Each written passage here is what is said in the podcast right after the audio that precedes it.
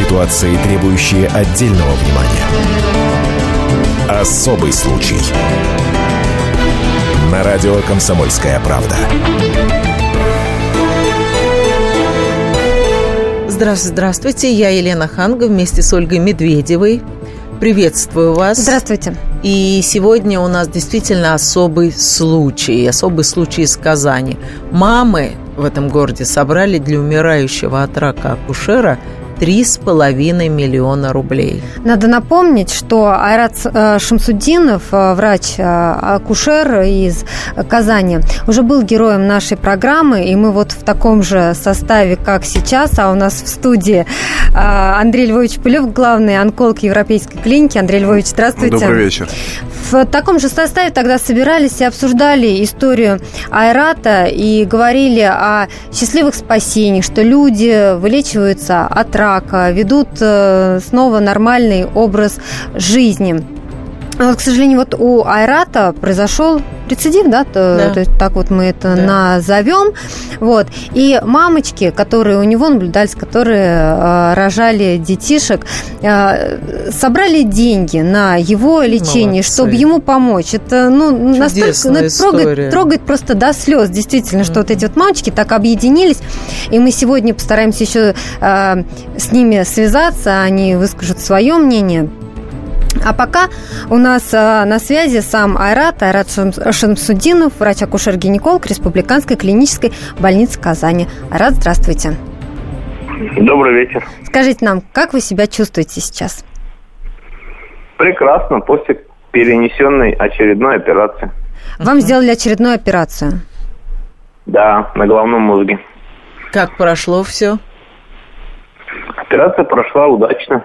Вы знаете, И мы рады слышать ваш э, бодрый голос. Вот я помню, что и в прошлый раз вы тоже такой вот оптимист вы по жизни. Вот это чувствуется. Таким и надо ну да, пессимистом-то нельзя жить. Обязательно быть надо только в хороших эмоциях, тогда будет все хорошо. А правильно я понимаю, что после этой операции вам надо ехать теперь в Мюнхен, да? Что вы там будете делать?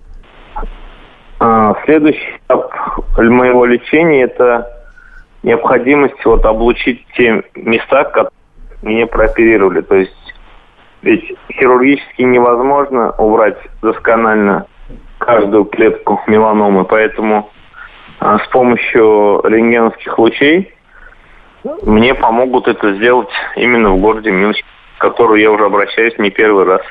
Результат у них хороший. Скажите, а как так получилось, что мамочки э, вот, взяли и собрали? Вы вообще знали, что они это делают? Конечно, это же уже больше года проходит эта акция. Так, а как они То это как? делали? Это по, по телефону, там, они, в они интернете? создали, нету, люди, которые у меня рожали, создали группу ВКонтакте.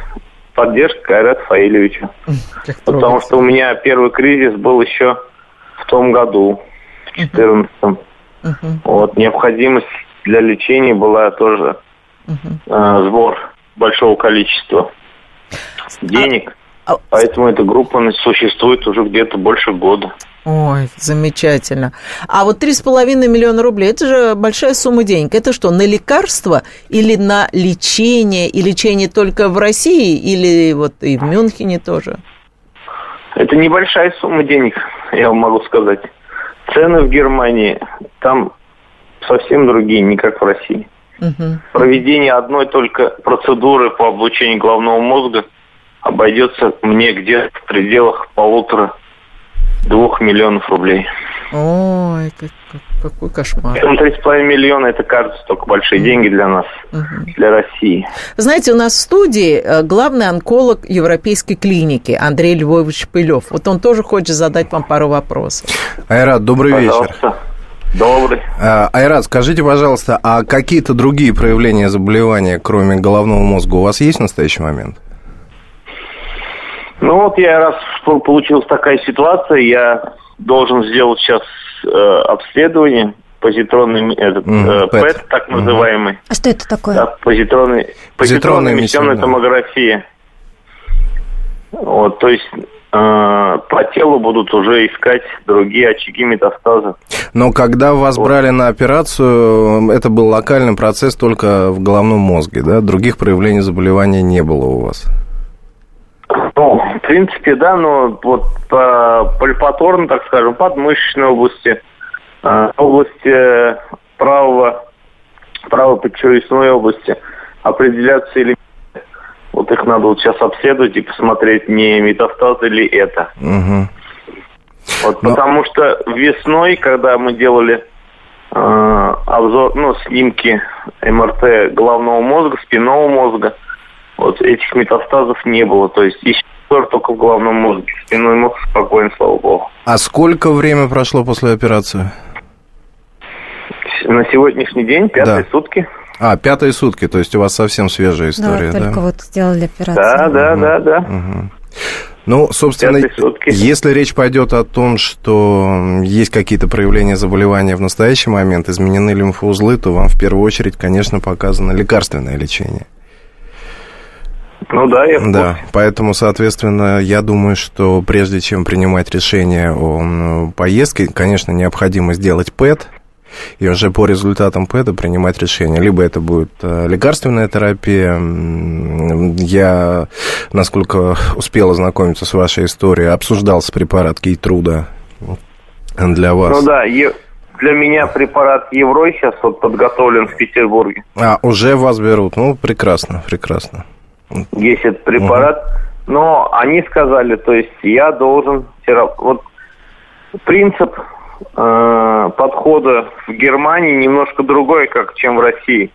Там есть такое понятие вначале все удалить, а потом уже лечить. Понимаете?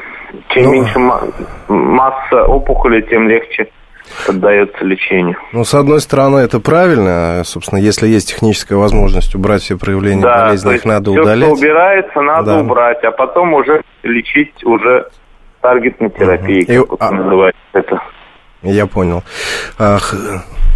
Хорошо, спасибо огромное, вам здоровья.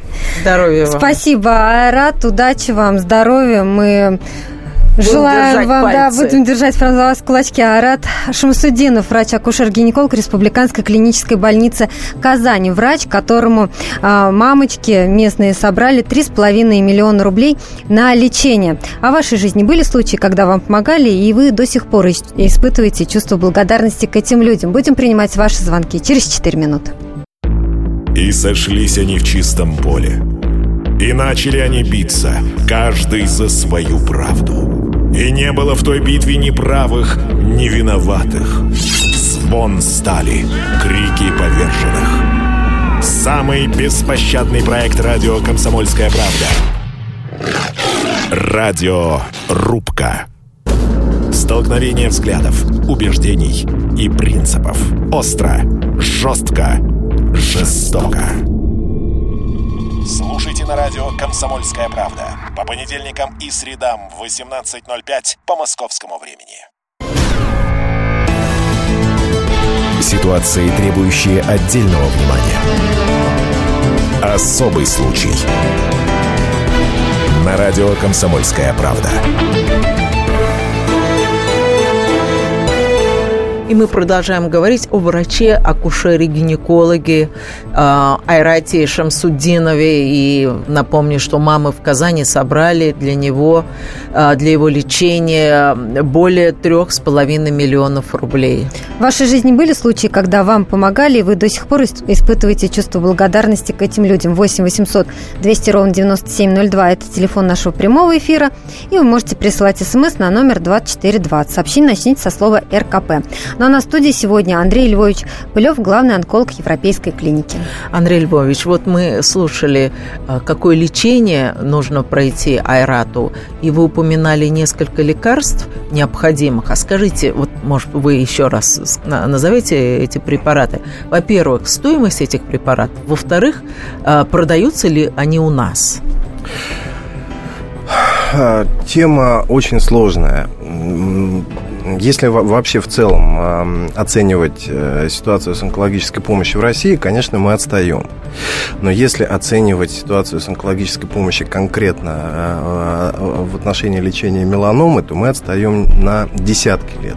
А почему? Потому что ключевые дело? препараты, которые используются уже во всем мире для лечения этого заболевания, еще в официальном формате до России не дошли. Почему не дошли? Потому что они не зарегистрированы в России. Почему не зарегистрированы? Ну, потому что это сложная, э, дорогостоящая процедура, которая... То есть мы ставим под сомнение э, эти лекарства, да? Качество этих лекарств? Я думаю, что мы не ставим э, под сомнение качество этих лекарств, мы просто не успеваем, потому что в мире появляется ежегодно огромное количество лекарственных препаратов новых, которые входят в клинические протоколы, входят в стандарты лечения. Их все надо а, тестировать. Их все надо, но по существующему законодательству Россия, прежде чем запустить этот препарат, обязана точно так же Андрей провести собственную проверку. Вот я знаю, что во всяком случае в Америке, чтобы какое-то лекарство попало на рынок, его так долго тестируют, оно проходит такую сложную, вот, вот, но это таких колоссальных денег стоит принять это лекарство. А почему мы, в общем, должны делать вторично? Мы не считаем, что там э, достаточно качественно проведена проверка. Почему нельзя просто принять лекарство, которое во всем мире уже используется? Я считаю, это было бы абсолютно естественным, разумным, здравомыслящим решением. И, насколько мне известно, в э, ряде государств, э, государств э, членов СНГ э, сейчас принимаются такие законы, принимаются такие решения, э, что если препарат одобрен, сертифицирован э, FDA, сертифицирован в Америке, сертифицирован в Европе, Европе. то он не требует э, повторной сертификации на То есть мы сэкономим э, кучу времени и кучу денег. И спасем образом. огромное количество жизней. Потому а вот... что тот же самый э, препарат, э, который э, Айрат озвучивал, uh-huh, который он будет получать, этого препарата тоже нет официально в России. Он его будет получать в Ленинграде в э, рамках э, клинических испытаний, которые проводятся, я совершенно точно могу сказать, в Институте Петрова. Они набирают э, пациентов, но это десятки больных. То есть ему просто повезло. И ему просто повезло, видимо, это резонансная история, его включили в этот протокол. Но это десятки, если не сотни тысяч пациентов нуждаются в этом лечении, и реально десятки могут а, получить. А, но даже если у а, пациента есть возможность и желание этот препарат приобрести, он все равно не может это сделать, потому что в России эти препараты не продаются. Завести их и привезти их из-за границы – это не совсем законно. Более того... Что значит незаконно? А если человек купит и привезет в кармане, в чемодане? Ну, ну вряд ли их ну, можно, принципе, наверное, провозить. Вопросы к нему могут возникнуть. Возникнуть, то есть да. могут отнять. Ну, теоретически, да. Но если а нас даже продукты если он отнимают, провезет, даже если он провезет, это же надо где-то... Ну, то все равно под наблюдением ввели... врачей. То есть вы просто так же не будете да, принимать эти он лекарства. должен прийти к... Он должен найти врача, который э, возьмет на себя ответственность, понимая, что данный препарат ему показан, э, э, этот препарат прокапать. В ряде случаев... Могут отказаться. Могут отказаться, но если, собственно, препарат не зарегистрирован в России, но показан пациенту, тогда запускается тоже достаточно сложная процедура о получении одобрения в Минздраве. И вот ту же самую фриски, которую мы обсуждали, капали препаратом из этой же э, серии, препарат Абдио в онкологическом центре, дополнительно получая разрешение в департаменте и в э, э, Минздраве на конкретное а это тоже время, а это тоже, а время, тоже время, и не у каждого есть доступ. Да, совершенно верно. Ну, то есть это процедура, требующая согласования ряда документов, да, подписей да, да, и да, так далее, да, разрешений. Да, да. А вот, Андрей Львович, еще такой вопрос. Вот вы говорите, в мире препараты были изобретены, а наши ученые в России что-то делают в этом направлении? То есть, ну, если мы не можем закупить э, нужные препараты за границей, если у нас, у аналоги. нас возможно производство каких-то аналогов, ну, или близко к тому? Ну, в России сейчас производятся так называемые дженерики многих известных химиопрепаратов. А по качеству? И, собственно, да, и, собственно, вот те препараты, которые входят в бесплатный федеральный список и выделяются пациентам, в большинстве своем это российские препараты, это латиноамериканские препараты, ну, в общем, достаточно дешевые дженерики.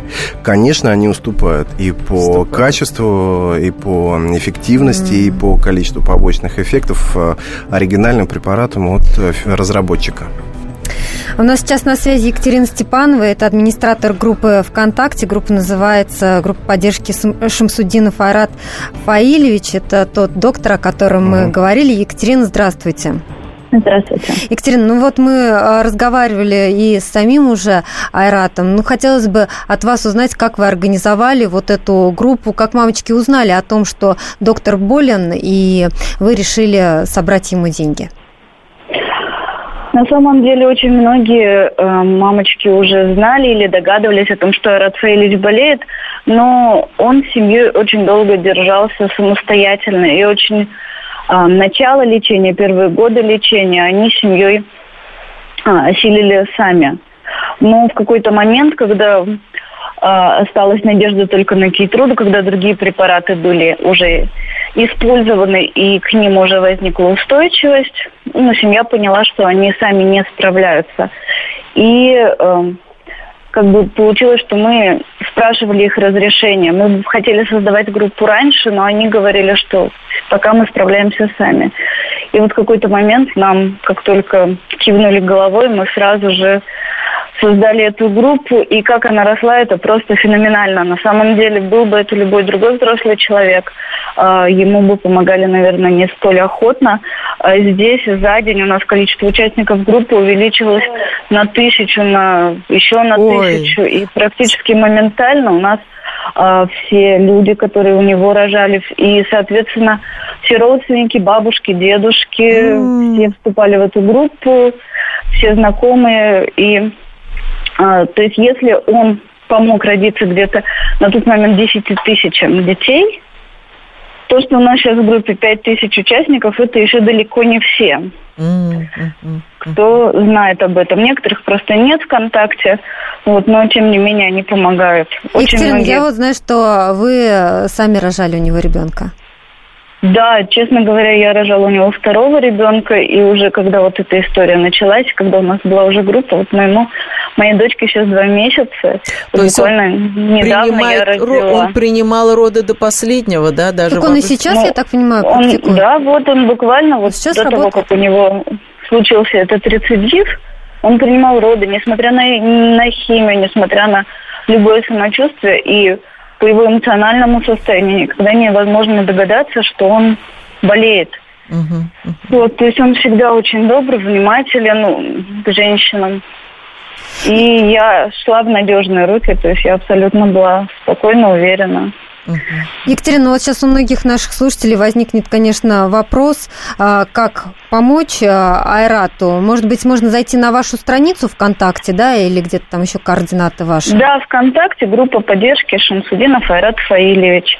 И здесь все реквизиты указаны. А, мы будем рады, конечно, любой помощи, потому что заболевание хроническое, и столько лет уже Рацвейлич борется, и мы понимаем, что нужно бороться дальше, нужно надеяться на то, что за годы борьбы даже с этим заболеванием появился один препарат, изобрели. И практически вот он идет нога в ногу с, с современной наукой. То есть изобретается еще какой-то препарат, он ему помогает.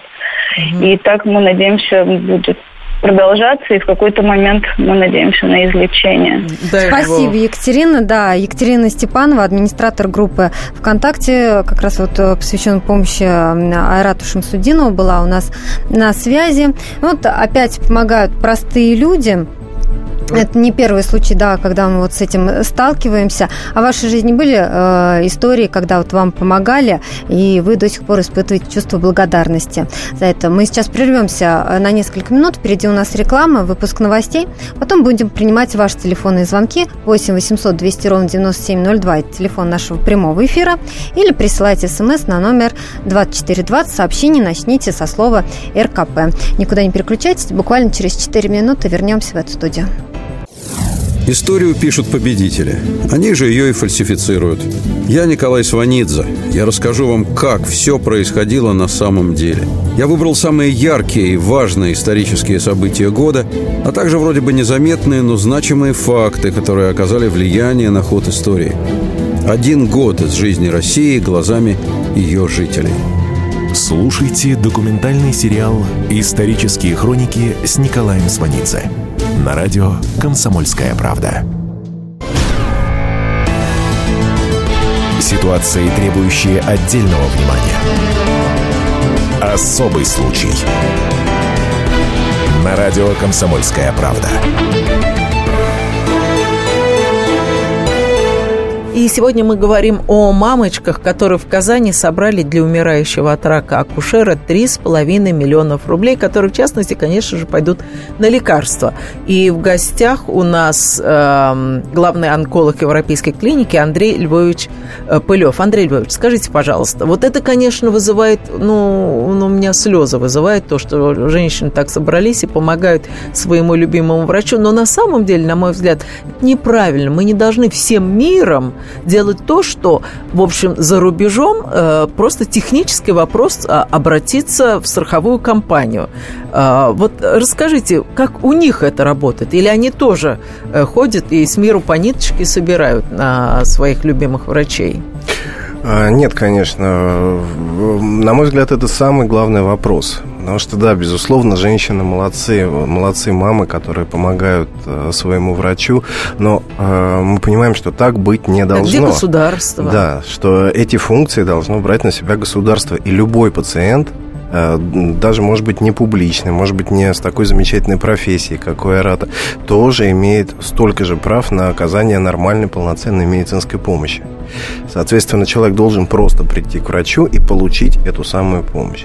К сожалению, вот э, у нас э, такая возможность есть далеко не всегда. А что касается конкретно случая с Айратом, с его диагнозом, я уже озвучил почему. То есть те препараты, которые ему показаны, они просто официально в России еще не э, поставляются, официально не зарегистрированы. Хотя, собственно, во всем мире э, это проблема не пациента, это проблема страховых компаний оказывать лечение и оплачивать лечение таким пациентам.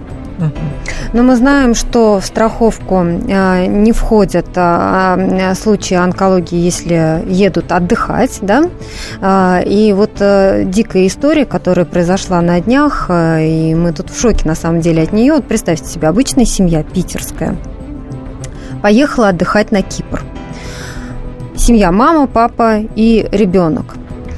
И девочке вдруг неожиданно стало плохо. Врачи говорят, ну, акклиматизация. Угу. А ей все хуже и хуже. история.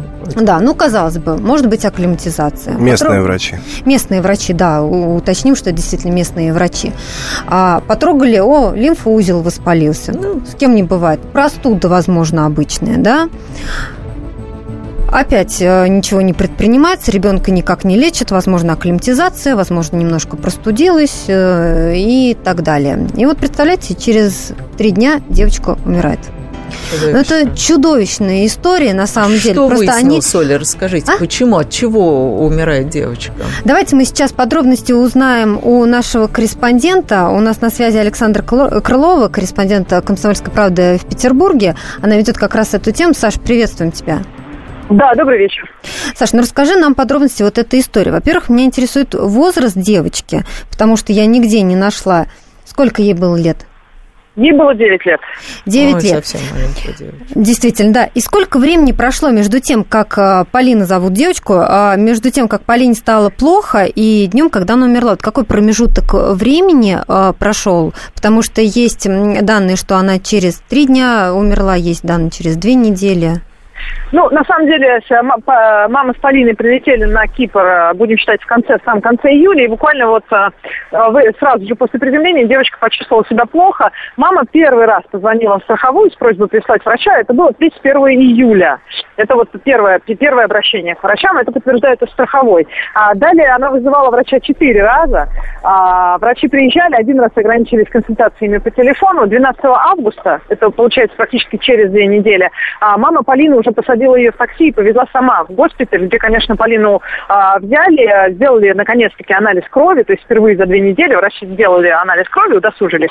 И вот выяснили страшные вещи, там количество лейкоцитов в крови уже было в 400 раз выше нормы, то есть ситуация уже была катастрофическая. Саш, ну вот э, можно сколько угодно, конечно, обвинять э, врачей, но мы-то возмущены еще и тем, что родители две недели ждали этой помощи. Вот что взять с отельного врача? Ну, мы все прекрасно понимаем, кто этот отельный Он не врач. специалист, А, мягко говоря. Йод, зеленка, Это бинт и вата. Ну, конечно. То есть это тот, который замажет вам, ну, синяк там, я не знаю, вот. Или И даст даст а, лучшем какой-нибудь цитрамон или анальгин, да. То есть, но это совсем не тот специалист, который поставит диагноз онкологии.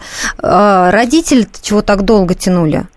Ну, вот я пообщалась с отцом девочки, он первое время находился еще в Петербурге и выехал уже на Кипр, когда понял, что ситуация критическая. Так вот, с его слов, а, мама просто верила врачам. Врачи приходили каждый раз, а, а, осматривали девочку и говорили, что у нее, мол, акклиматизация, вы не волнуйтесь. Она, в общем-то, мама Полина, в общем-то, настаивала на том, Саша, а у нас уже- есть э, комментарии отца. А, Ты оставайся с нами на связи, а мы сейчас послушаем. Игорь Павлов, отец погибшей на Кипре девочки. Когда сделали анализ, там была уже катастрофическая ситуация. Это был простой госпиталь, э, и там, короче, у детей где-то до пяти тысяч примерно вот, э, ну, пропорция лейкоцитов, там, или я слаб в медицине, а у нее уже было 500 тысяч 300. И Если бы, короче, привезли на неделю раньше, ребенка бы спасли. Из того госпиталя сразу оспа- отправили в специализированный госпиталь Святого Макария. Там, конечно, врачи делали все, что могли. Она сразу там лежала под капельницей, там беспрерывно, там живого места на ней нет. Ну, они уже не смогли, уже было просто поздно. На неделю раньше приехали бы и все, ребенка бы спасли. Оно проявилось неожиданно. Мы незадолго до поездки на юг она проходила анализы, сдавала все прочее, ничего не было. Так это был Игорь Павлов, отец погибшей на Кипре девочки. А с нами по-прежнему на связи Александр Крылова, корреспондент «Комсомольской правды» в Петербурге. Саш, ну вот получается, что все-таки родители действительно тянули и Упустили. до последнего вот э, ждали, да, что а, врачи вылечат девочку. Да, но в данном случае я бы не стала так а, обвинять маму. Понятно, что ей сейчас очень тяжело, и понятно, что этот груз останется с ней до конца жизни. Но я Ну, думаю, что просто человек безусловно. попал в, в экстремальную ситуацию, и ребё- у ребенка была температура. Я так понимаю, они продолжали как-то передвигаться по острову, что-то что пытались сделать. Наверное, я не знаю, судя по всему, знаете, это, наверное, вечный русский авось. Потому что, в принципе, то заболевание, которое в итоге поставили диагноз, да, э, а, лейкоз, а, острый лейкоз Полине поставили, этот э, диагноз, он очень коварный. Дело в том, что он эм, до последнего, это просто как будто, выглядит, как будто это ОРВИ, как будто это простуда, как будто это акклиматизация. Поэтому, конечно, мама могла поехать, проявить инициативу, а, поехать а, сама на такси в первые дни, но вот, вот не сделала, да, она не сделала этого. Печально. Э, Саша, а еще такой уточняющий вопрос. Вот родители, э, что говорят, жаловалась девочка на свое самочувствие до этого, до поездки? Нет, на самом деле нет. И вот как мы уже услышали от отца Полины, действительно сделали анализы незадолго до поездки, а, и все было в норме. Но я поговорила с врачами-онкологами, они, они сказали, что это действительно очень редкий случай, и действительно лейкоз, ой, лейкемия, извините, у, у- у детей, у подростков она может очень бурно развиваться. Но, судя по всему, катализатором стала вот резкая смена климата, потому что в Петербурге прохладно все лето, а здесь девочка оказалась на солнце, и там температура, я подозреваю, плюс 35. И, судя по всему, это стало катализатором, и вот, вот, вот так все трагично сложилось. Спасибо, Саша. А, Я напомню, что у нас на связи была Александра Крылова, корреспондент «Комсомольской правды» в Петербурге. Но я попрошу нашего гостя Андрея Львовича, э, главного онколога Действительно ли могло да, спровоцировать вот как раз а, изменение погоды? Ведь и- отец сказал, что еще? до того у девочки не было никаких проявлений, и я так подозреваю, что в школе тоже были диспансеризации. Ну вот что, вот такое может произойти буквально за три дня? Ну, все мы знаем, что из себя представляет диспансеризация в школе. К сожалению, Елена, ну вы сами рассказывали, Да, как у вашей дочки каждый год берут Да, анализ а, Но ни крови, разу ничего не рассказали. Потому что какая-то Да. формальность, да? Конечно, это формальность.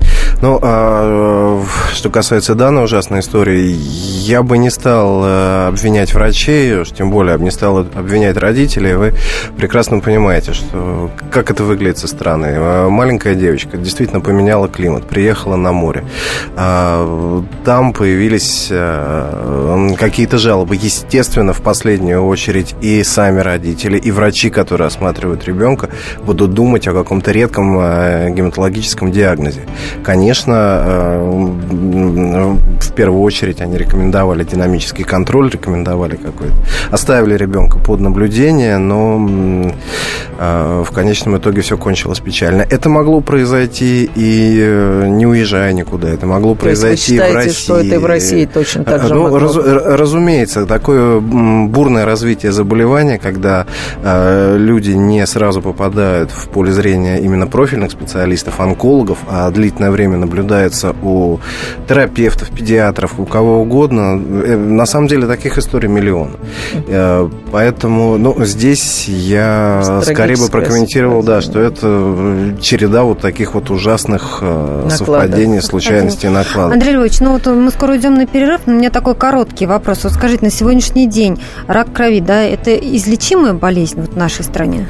Ну, сам по себе термин рак крови немножечко не правомочен. Есть большая группа заболеваний, гематологических заболеваний. Это могут быть лимфомы, это могут быть... Э, само по себе понятие лимфомы включает в себя а, миллион разновидностей. Это могут быть э, лейкозы. В ряде случаев гематологические заболевания лечатся и лечатся блестяще. И излечиваются. И люди десятки лет живут до старости, э, не вспоминая об этом заболевании. Но что касается лейкозов, на там, конечно, минут. Впереди у нас реклама, новостей, но вы никуда не переключайтесь. Особый случай. Здравствуйте. Меня зовут Дмитрий Соколов-Митрич. Я репортер. У меня очень важная работа. Я рассказываю хорошим людям истории про хороших людей. Мы все хотим менять мир к лучшему, но не все понимаем, что начать можно с себя и прямо сейчас. Я хочу познакомить вас с теми, кто однажды проснулся и решил начать жить по-другому. Программа «Шоссе энтузиастов» о людях, которые не побоялись изменить свою жизнь. Слушайте в пятницу в 21.00 по московскому времени. И до ухода на рекламу мы говорили о девочке из Петербурга, которая буквально за три дня сгорела от рака на Кипре. На самом деле э, у нас сегодня получилась такая некая подборка историй, и мы обязательно еще вернемся к истории э, акушера из э, Казани, которому мамочки собрали на лечение 3,5 миллиона рублей, который нуждается в лечении э, немецкими препаратами, да? Да. Ну, ну, европейскими. Европейскими, да. Андрей Львович Пылев, главный онколог от Европейской клиники, поправляет меня. 8 800 200 ровно 9702, телефон прямого эфира. Вот в вашей жизни были случаи, когда вам помогали, вы до сих пор испытываете чувство благодарности к этим людям. У нас пришло смс от Якова. Когда человек помогает другому человеку, он чувствует себя полезным. Быть полезным – это одна из потребностей жизни. Ой, Нельзя не согласиться, да. Я думаю, что мы сейчас еще попробуем связаться еще с одной а, пациенткой а, Айрата Шамсудинова, того самого акушера, которую я упоминала, uh из Казани. Не очень трогательная история, надеюсь, она нам расскажет. Да, а пока я задам вопрос нашему гостю в студии, Андрею Львовичу, скажите, а, в нашей стране а, э, человек может рассчитывать на полную помощь вот в случае онкологического заболевания а, страховых компаний?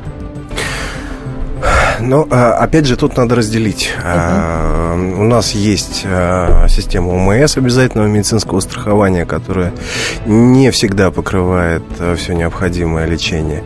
У нас есть система добровольного медицинского страхования, которая крайне неохотно работает с онкологией. В нашей клинике единицы больных лежат по страховке именно добровольной. Но, а что касается глобальной проблемы, то, ну, собственно, вот пример Аэрат показывает, что далеко не всегда мы можем рассчитывать на действительно полноценную помощь, и э, ему в определенном смысле повезло, если вообще можно говорить о везении в такой ситуации, да, что у него такая востребованная профессия и очень много благодарных пациентов, которым ему помогает, но э, человек любой профессии э, должен, обязан иметь э, право получить полноценную медицинскую помощь. А, в... почему вы говорите, вот неохотные цеховые компании неохотно работают? Что значит а, неохотно? Ну, дело в том, что, э, собственно, э, добровольное медицинское страхование не включает в себя, как правило, не включает в себя э, страховку от онкологии и, как правило, если к нам и попадают пациенты по добровольному медицинскому страхованию, это сотрудники предприятий, которые страхуют своих работников от всех рисков, в том числе от онкологии. А что должно измениться, чтобы человек, опять же, как на Западе, мог рассчитывать на то, что его не оставит в беде государство или страховые компании? Ну, я думаю, что нам надо самим просто вот на данном этапе перестать что-либо изобретать, э, пытаться доказать всем, что мы не хуже, а хотя бы э, нормально перенимать тот опыт, который есть в э, зарубежных, в цивилизованных странах, откуда, собственно, и идет вся наука, откуда идут все передовые разработки. Нам надо дать возможность просто пациентам лечиться согласно существующим международным протоколам, не выдумывать ничего сами самим, не разводить руками. Вот у меня есть только этот препарат, я понимаю, что он тебе не поможет, но вот лучше, чем ничего. А, дать возможность действительно людям получать нормальную, полноценную помощь. Для этого мы должны убрать из э, нашего здравоохранения вот эти вот э, бюрократические препоны и преграды. И хотя бы если человек купил лекарство где-то, смог достать его. Разумеется. Позволить ему ввести это лекарство да, в страну. Совершенно и помочь верно. ему с лечением лечения. Совершенно верно. Хотя бы так. А, может быть, у нас э, столько онкологически больных, что просто не справляемся мы с ними? То есть, может быть, дело даже том, что мало денег вкладывается в это, а то, что такой большой поток, что с ним не справляются. А вот есть какая статистика в нашей стране по сравнению с, ну, любую другую страну возьмите? Количество э, заболевших примерно то же самое. У нас, к сожалению, на порядок, этом, на да? порядок больше больных выявляется уже на поздних стадиях, а, а это уже, собственно, а, критерии именно качества оказания онкологической а помощи. А почему на поздних стадиях? А, ну, потому что отсутствует система диспансеризации, потому что нет культуры диспансеризации у самого населения. То есть наш э, россиянин идет к врачу только тогда, когда... Уже совсем Ну, больно. совсем, да, уже терпеть невозможно. А, я всегда говорю о том, что э, элементарное какое-то обследование, на которое можно потратить э, один день в году, может застраховать человека от э, большинства проблем, в том числе онкологических. Но такой культуры нет, к сожалению. У нас сейчас на связи Ирина Абдрахманова, пациентка Айрата Шамсудинова, акушера, о котором мы говорили, акушер из Казани. Ирина, здравствуйте.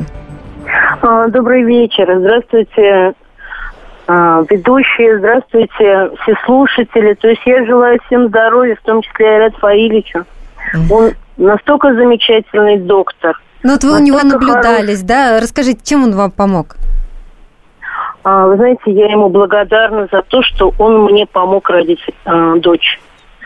А, когда меня привезли очень в тяжелом состоянии, то есть у меня э, сахарный диабет, и к моменту беременности было очень много осложнений, и меня привезли к нему в 2000 году, на, положили на сохранение в очень тяжелом состоянии. То есть многие светило-гинекологи просто говорили, что я не выношу эту беременность и не смогу родить ребенка. А он меня, во-первых, наблюдал в течение долгого времени, там, три месяца. Наблюдал очень внимательно, очень ответственно, внушал оптимизм. То есть он настолько жизнерадостный, настолько лучезарный врач, настолько профессионал своего дела, несмотря на то, что он тогда только закончил институт и только пришел работать. Буквально работал первые месяцы. Он в 6 часов он уже был у нас в палате, уже прослушал сердцебиение у каждой роженицы. На операционном столе, когда я у него лежала, он такие рассказывал анекдоты, что я даже не помню боли. Я только помню его золотые руки, его поддержку, его вот эти вот смешные анекдоты. Специально он рассказывал это мне, чтобы отвлекать меня. Mm-hmm. То есть там были тяжелые очень кесарево сечения, очень тяжелая анестезия была спинномозговая. А, ну, как бы, а его поддержка, она вот до сих пор, уже прошло 14 лет с лишним, а я до сих пор это помню. То есть сейчас вашей дочке 14 лет? Да, 14 с половиной уже лет, то есть вот 14 с половиной лет назад Угу. Айрат Фаильевич у меня принимал роды. Да, врач То есть, от Бога. вы понимаете, а, да, он врач от Бога. Он, во-первых, а, потомственный врач-гинеколог. Mm-hmm. Он уже был знаком с этой профессией в утробе мамы своей. Mm-hmm. К нему приходили рожать э, дети тех мамочек, которые рожали у его мамы еще. И также отзывались о его маме, что у, него, у нее золотые руки. Вы представляете, сколько детей подарила эта семья э, нашему государству? Какую демографическую проблему они решали? Ведь к нему ходили народы, как говорится, как на праздник. Вот правильно Катерина сказала. То есть, попадая к нему, мамочки знают, что они попадают в надежные руки. Они приводят своих детей к нему рожать, рожать уже даже многие. Они рекомендуют своим сестрам, знакомым, подругам, всем его рекомендуют. Спасибо. Вот. Ну, вот вы здесь упомянули, как... Екатерина, я так понимаю, что вы сейчас всей своей группы, которые создали ВКонтакте, слушаете нас.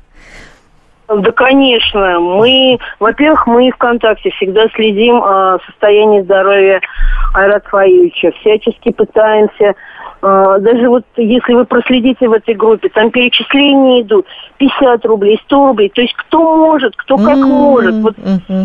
Даже я воспитываю дочь на пенсию, как инвалид первой группы уже из-за своих осложнений, я все равно ему перечислила, потому что я ему настолько благодарна. Я понимаю, что мое перечисление вот э, в массе этих трех миллионов это мизер, капля в море но ведь для него... Для него это, это очень важно, важно. даже да. эта капля очень важна. Спасибо вам большое за такой замечательный рассказ. Спасибо, Ирина Абдрахманова, пациентка Айрата Шамсудинова была у нас на связи. Я напомню, что говорили мы сегодня об истории казанской, где мамочки собрали 3,5 миллиона рублей на лечение акушера, вспоминали и другие истории. Ну а вам всем мы желаем здоровья. Сегодня в студии наш разговор поддерживал Андрей Львович Пылев, главный онколог Европейской клиники. Спасибо вам, Андрей Львович. Спасибо вам, не болейте. Всего доброго. Я напомню, что весь архив наших программ вы найдете на сайте fm.kp.ru. До свидания.